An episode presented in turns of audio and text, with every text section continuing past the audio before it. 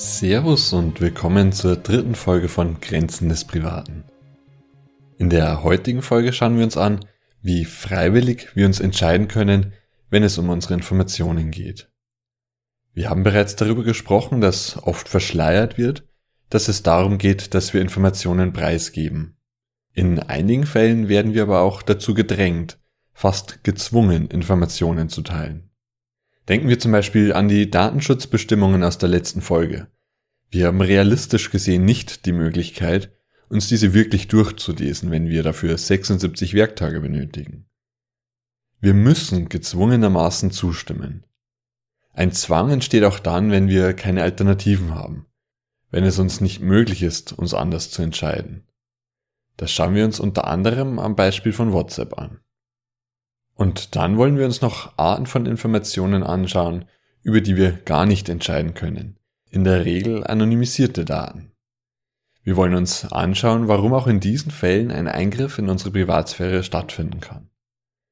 Ausgehend von den Erkenntnissen aus der letzten Folge, zusammen mit den heutigen Überlegungen, kommen wir so zum Schluss, dass der Kontrollaspekt derzeit nur unzureichend vorhanden ist.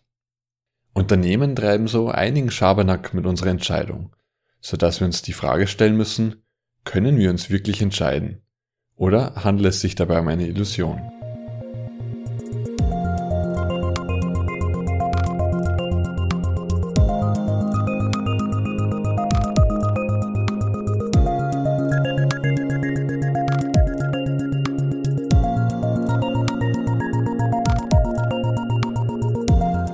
In der letzten Folge haben wir darüber gesprochen, dass wir uns informiert und freiwillig entscheiden müssen, unsere Informationen zu teilen.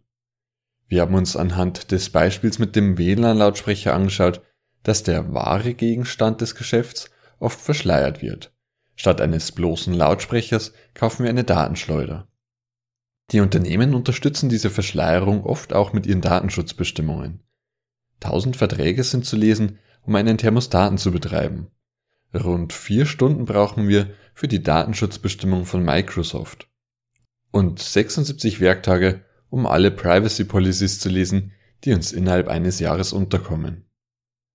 Wir haben die letzte Folge damit beendet, dass in den meisten Fällen ein Maximum an Informationen standardmäßig preisgegeben wird. Dass also beispielsweise auf Webseiten die Cookie-Meldung meistens so aussieht, dass alle Cookies erlaubt sind. Für weniger Cookies müssen wir einige Schritte setzen. Wir willigen dann in die Vorauswahl in die maximale Weitergabe ein. Würde es tatsächlich um unsere Entscheidung gehen, dann sollte es auch unsere Entscheidung sein, eben dieses Maximum zu wählen und nicht die Vorauswahl. Und mit diesen Überlegungen kommen wir dann zum zweiten Kriterium, zum Kriterium der heutigen Folge, der Freiwilligkeit. Schauen wir uns also an, was wir unter Freiwilligkeit verstehen und inwiefern von einer freiwilligen Entscheidung gesprochen werden kann. Einfach ausgedrückt ist Freiwilligkeit das Gegenteil von Zwang. Es geht also darum, dass wir uns entscheiden und zwar aus freien Stücken heraus. Wir können uns bildlich vorstellen, dass uns jemand mit gezogener Pistole zur Preisgabe der Informationen zwingt. Es gibt aber auch subtilere Formen des Zwangs. Zunächst ist die Entscheidung etwa dann nicht freiwillig, wenn wir keine Wahl haben. Denken wir zum Beispiel nochmal an die Überwachungskameras. Hier haben wir zum Teil keine Wahl, der Überwachung zu entgehen. Wir können andere Routen wählen oder bestimmte Geschäfte meiden. Irgendwann stoßen wir aber wieder auf Überwachungskameras. Verschärft wird dieses Szenario spätestens dann, wenn die Gesichtserkennung weitläufiger angewendet wird. Diese Eingriffe finden statt, oft ohne dass wir uns dafür entscheiden können, also nicht auf freiwilliger Basis. In diesem Fall rechtlich meistens durch eine eigene gesetzliche Grundlage, aber auch in anderem Kontext können solche Eingriffe vorkommen. Dass wir dazu gezwungen werden, Informationen preiszugeben, zeigt sich im Zusammenhang mit der bereits angesprochenen Informationsflut. Stellen wir uns doch einmal vor, wir würden gern den bereits angesprochenen smarten Thermostaten installieren. Wollen wir wirklich tausend Verträge lesen, um unsere Heizung bedienen zu können? Wohl eher nicht. Das führt dazu, dass wir es einfach abklicken. Wir stimmen den Bestimmungen zu, aber nicht, weil wir es wollen, sondern zum Teil aus Bequemlichkeit weil wir etwa nicht vor jedem Webseitenbesuch irgendwelche Cookie-Policies lesen wollen oder eben die tausend Verträge lesen wollen. Zum Teil aber auch gezwungenermaßen, weil wir es uns auch gar nicht leisten können, alle Bestimmungen zu lesen.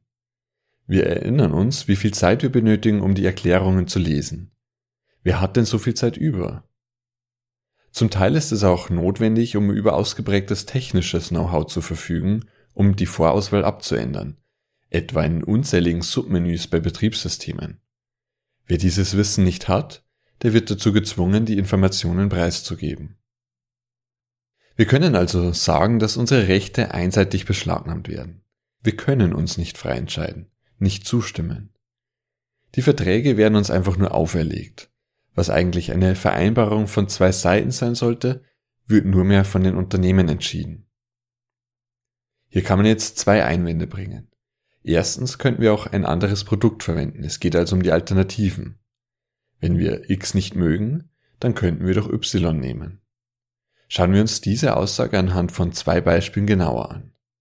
Wenn wir beispielsweise WhatsApp nicht verwenden wollen, dann könnten wir doch Signal nutzen. Auf den ersten Blick absolut richtig, beides sind Messenger-Dienste. Allerdings wissen wir, dass der eine Messenger-Dienst deutlich mehr Nutzer hat als der andere. Bestimmte Gruppen, sei es die Gruppe mit Kolleginnen und Kollegen oder unseren Freunden, verwenden nun einmal nur WhatsApp. Wieso? Weil es schon immer WhatsApp war oder weil die meisten Leute auf WhatsApp sind. Also so gesehen ein Zirkelschluss. Natürlich kann man auch in den sauren Apfel beißen und einfach nicht in der Gruppe dabei sein. Es bleibt aber die Frage, wie sehr diese Weigerung unser soziales Leben einschränkt. Führen wir uns hier auch vor Augen, dass diese Weigerung nicht die Alternative sein sollte. Vielmehr geht es darum, dass wir uns auch entscheiden können sollten, WhatsApp zu nutzen, nur mit weniger Datenpreisgabe. Und dafür müssten wir erst einmal wissen, welche Daten von uns gesammelt werden. Schauen wir uns noch ein weiteres Beispiel an, das Smartphone-Betriebssystem. Was sind hier die Wahlmöglichkeiten? Android oder iOS? Die Frage geht also hier eher in die Richtung, wer weniger Daten sammelt oder wem man mehr vertraut. Eine wirkliche Alternative, die datensparsam ist, gibt es bei diesen zwei nicht. Was übrig bleibt, ist ein alternatives Betriebssystem wie Lineage OS. Aber auch hier stellt sich die Frage, ob das denn wirklich eine Alternative darstellt. Man benötigt technisches Know-how, das der normale Benutzer vermutlich nicht hat. In meinen Augen kann in solchen Fällen kaum von einer wahren Alternative gesprochen werden. Wir werden vielmehr durch den Mangel an Alternativen dazu gezwungen, unsere Informationen preiszugeben, so wie es die Unternehmen wollen. Ein weiteres Argument, das im Zusammenhang mit der Freiwilligkeit angeführt werden kann, ist den Bestimmungen nicht zuzustimmen oder die Informationen auf ein Minimum zu beschränken. Theoretisch mag das stimmen, aber neben der schon angesprochenen Informationsflut und dem zum Teil notwendigen Know-how stellt sich ein weiteres Problem. Die Unternehmen erzwingen die Informationsweitergabe oft. Wir haben es schon angesprochen. Wenn wir die Informationen nicht preisgeben, dann funktioniert das Gerät einfach nicht. Denken wir wieder an den WLAN-Lautsprecher. Der WLAN-Lautsprecher hat lange Zeit ohne Nutzerkonto Musik abspielen können. Durch ein Update wird der Nutzer jetzt dazu gezwungen, ein Konto anzulegen mit E-Mail-Adresse und andernfalls funktioniert das Gerät nicht mehr. Diese Praktik war und ist auch oft bei Apps zu sehen, die Zugriff auf die unterschiedlichsten Informationen wollten. Wird der Zugriff nicht gewährt, dann startet die App einfach nicht. Wir sollten uns die Frage stellen, worin hier eine Entscheidung liegt. Es geht nicht darum, dass die Informationen tatsächlich für den Betrieb oder die Funktionsfähigkeit genutzt werden. Das sehen wir am Beispiel des Lautsprechers. Es geht dabei um Informationen, die oft nicht im geringsten mit der eigentlichen Funktion zu tun haben. Tatsächlich liegt auch in diesem Fall Zwang vor, mit der Funktionsfähigkeit als Druckmittel. Unsere Entscheidung wird uns genommen, beschlagnahmt von den Unternehmen. Wir haben auch über WhatsApp schon gesprochen. Und erst kürzlich konnten wir wieder lesen, dass WhatsApp die Datenschutzbestimmungen derart ändern möchte, dass Daten auch an Facebook weitergegeben werden dürfen.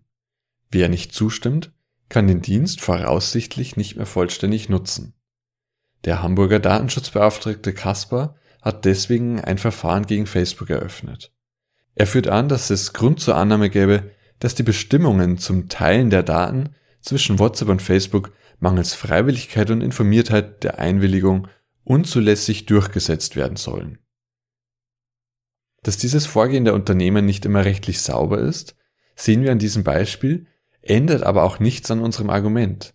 Suboff führt beispielsweise sogar an, dass das Überschreiten von Grenzen Teil des Konzepts ist, wie sie in anderem Kontext am Beispiel von Google Street View zeigt. Schauen wir uns jetzt noch den Fall an, in dem wir gar nicht um eine Entscheidung gefragt werden. Das ist etwa dann der Fall, wenn die Daten bzw. Informationen scheinbar anonymisiert sind.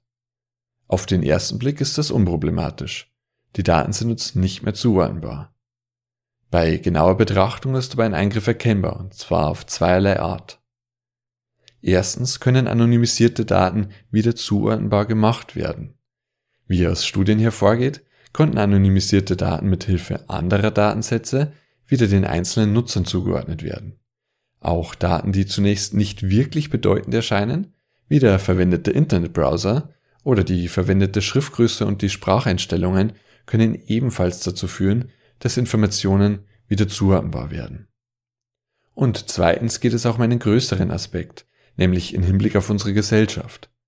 Es geht nicht nur darum, dass wir vor den Blicken anderer, wie eben Unternehmen, als Individuum sicher sind, sondern auch wir als Mensch und als Gesellschaft. So ist es etwa auch dann ein Eingriff in unsere Privatsphäre, wenn massenweise Daten extrahiert werden, um in Folge diese Daten zu verwenden, um unser Verhalten zu beeinflussen. Dieser Gedanke ist elementar für das Geschäft mit unseren Daten, das wir uns in einer anderen Folge noch genauer anschauen wollen. Für den Moment ist es aber wichtig zu verstehen, dass es ein gesellschaftliches Problem ist und die zum Teil unvorhersehbaren Auswirkungen uns alle betreffen, unabhängig von einer individuellen Zuordnbarkeit.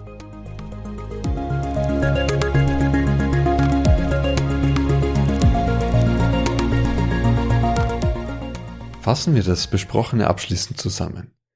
Ein Teil des Konzepts Privatsphäre ist es, dass wir darüber entscheiden können, welche Informationen wir mit wem teilen. Diese Entscheidung muss dabei freiwillig und informiert erfolgen.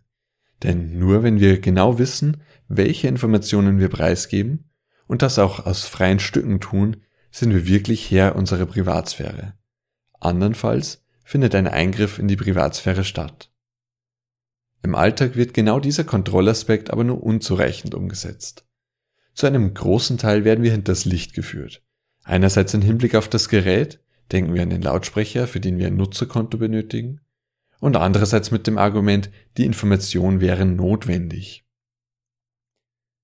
Wie kann also eine Entscheidung getroffen werden, wenn nicht mehr klar ist, worum es eigentlich geht? Auch das Kriterium der Freiwilligkeit wird nur spärlich umgesetzt. Tatsächlich wird die Kontrolle über unsere Informationen durch Zwang verhindert. Der Zwang kann dabei durch mangelnde Zeit oder Alternativen bestehen, aber auch dadurch, dass ohne Zustimmung das Produkt nicht weiter funktioniert.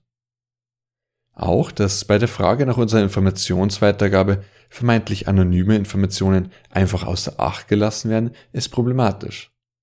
Es erscheint so, als wäre die Zustimmung ein Problem des Einzelnen. Wir haben aber gesehen, dass es ein gesellschaftliches Thema ist, dahingehend, wie unsere Zukunft ausschauen wird. Und genau dabei ist es nicht relevant, was der Einzelne denkt. Es geht darum, durch die erhobenen Daten Gruppen zu bilden und diese dann gezielt steuern zu können. Letztendlich sehen wir, dass der Kontrollaspekt im Hinblick auf unsere Privatsphäre oft nur illusorisch ist. Eine Wunschvorstellung also. Wir können uns oft nicht mehr entscheiden, nicht informiert und nicht freiwillig. Gerade auch wenn wir uns nicht mehr entscheiden können, kann es aber am wichtigsten sein. Wir sehen, dass die Frage nach unserer Informationsweitergabe uns als Gesellschaft betrifft und dass wir hier nochmal genauer darüber nachdenken sollten, wie mit unseren Daten umgegangen wird. Ich freue mich, dass ihr dabei wart. Bis zum nächsten Mal. Macht's gut.